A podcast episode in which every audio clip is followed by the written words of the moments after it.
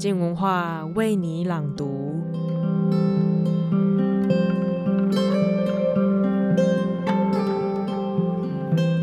当自由被剥夺，我们深陷绝境，是要反抗，或者还有其他的选择能够走呢？本周是廖伟棠的书评时间，他即将分享《莫斯科绅士》这本书。听小说中这位在俄罗斯革命里被囚禁的绅士，他是如何能够做出他最优雅的反抗？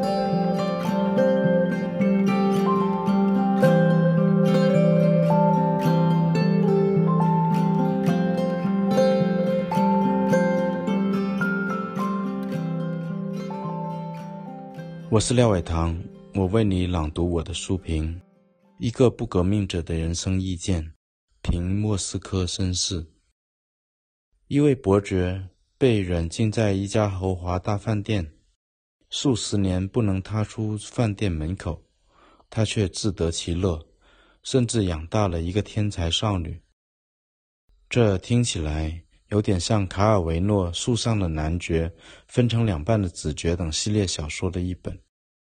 然而，当你知道故事背景是从十月革命到赫鲁雪夫执政之时的苏联，《莫斯科绅士》这本小说的趣味便有点五味俱杂了。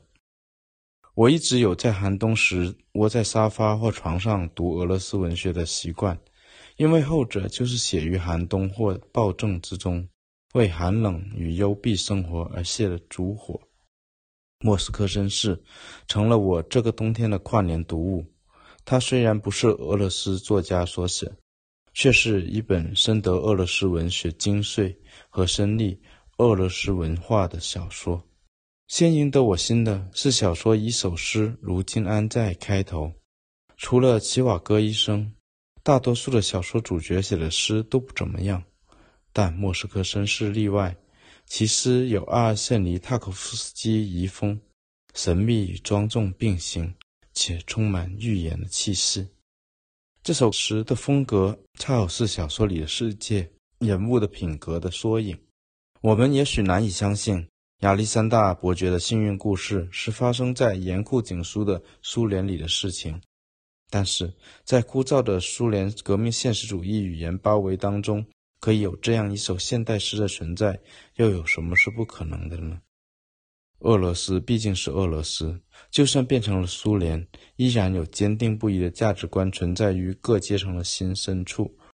在莫斯科绅士里，表面是贵族精神、绅士风度，但透过不断流露的蛛丝马迹，我们可以看到是对诗、诗意的事物的敬意。伯爵小时候，其母亲对他的一句。你为什么要如他所愿呢？成了他毕生的骨气。这句话可以看作大时代里最微小的一个个体对庞大的政治力量的反抗方式。具体到《莫斯科绅士》里，就是不合时宜的亚历山大伯爵的抗争，非常优雅又坚定。他不接受这个俄罗斯的翻天覆地，但是他没有参加白军，他只是守在大都会饭店的阁楼里，保守他的优雅、道义、爱。以不以敌人的方式反抗的方式赋予顽抗，这是一个货真价实的反革命分子。他不遵从变革的大潮，也不愿意以别人或自己的性命相抵。奇迹是他听从内心的指令，竟然能存活下来，并且活得有尊严，这近乎天方夜谭。莫斯科绅士则以亚历山大伯爵式的从容不迫娓娓道来，以他的一生。去证明一个想法：人是可以自由选择的，即使他身陷绝境。于是，小说变成了一种人生指南，变成丝毫不惹人反感的老派生活意见书。首先是这本小说本身，它就是一种绅士风度的证明。恰如其分的浮夸，反而带来古典主义的诙谐；收放自如的叙事，使人体会轻盈。这种轻盈可以抗拒饭店外部世界的重压。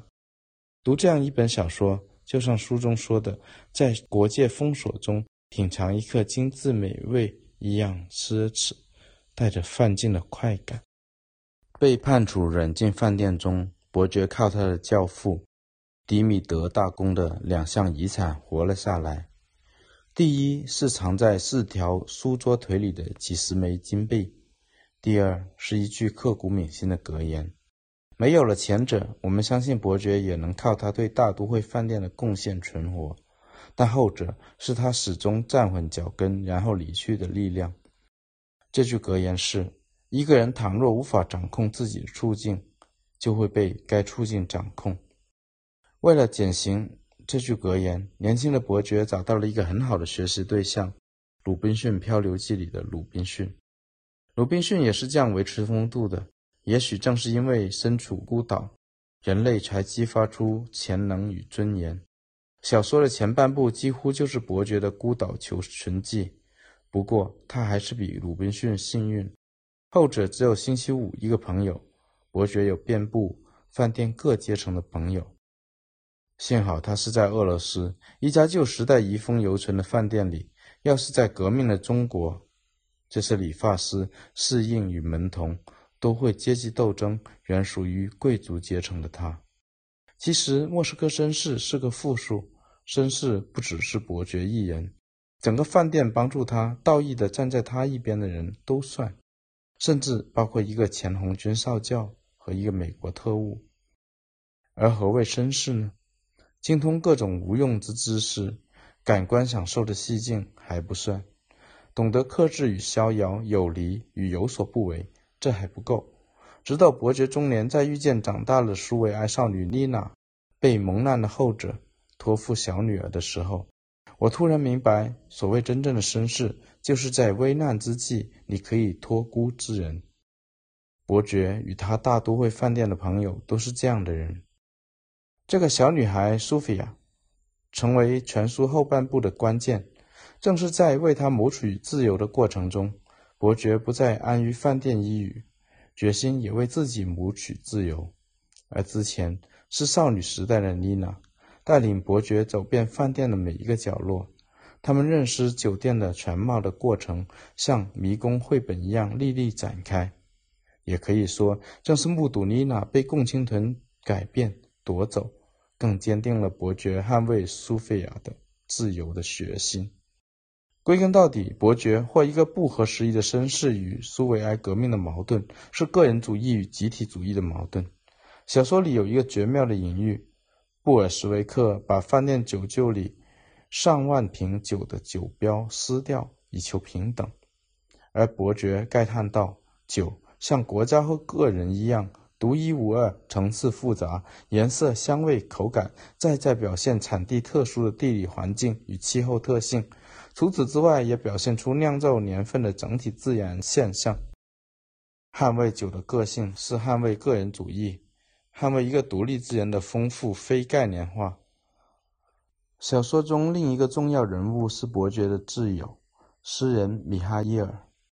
后者的际遇让我想起俄罗斯小说家多弗拉托夫，他也是一个不合时宜的绅士，但他因为倨傲与冲动。却没有得到伯爵那么多的帮助。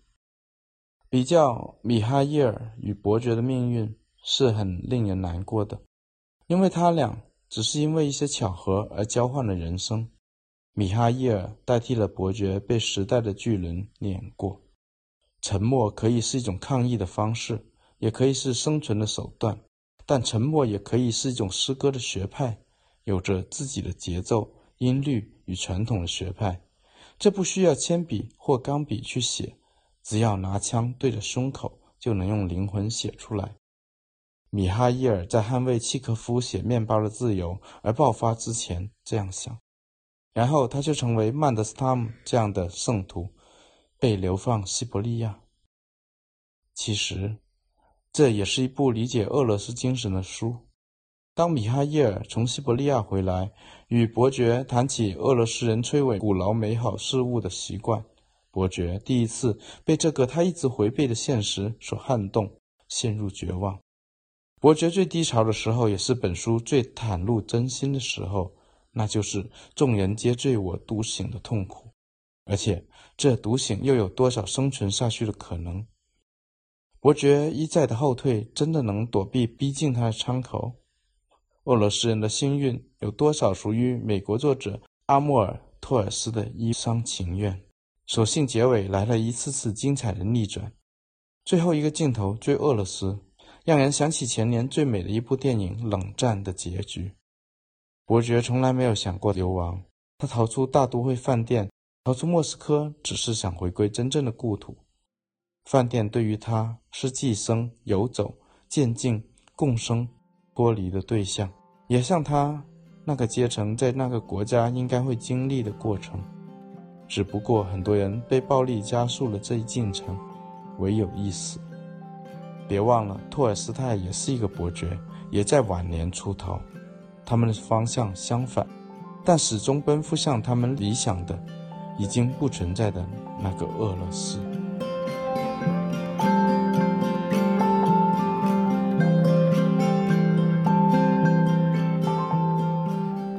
同作者所说的。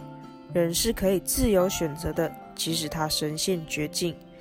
这也是莫斯科绅士最核心的信念。他用了矛盾但不反抗的手段，这样的心境也带着他前往自由的那一方吧。谢谢收听，今天的书评就到这里。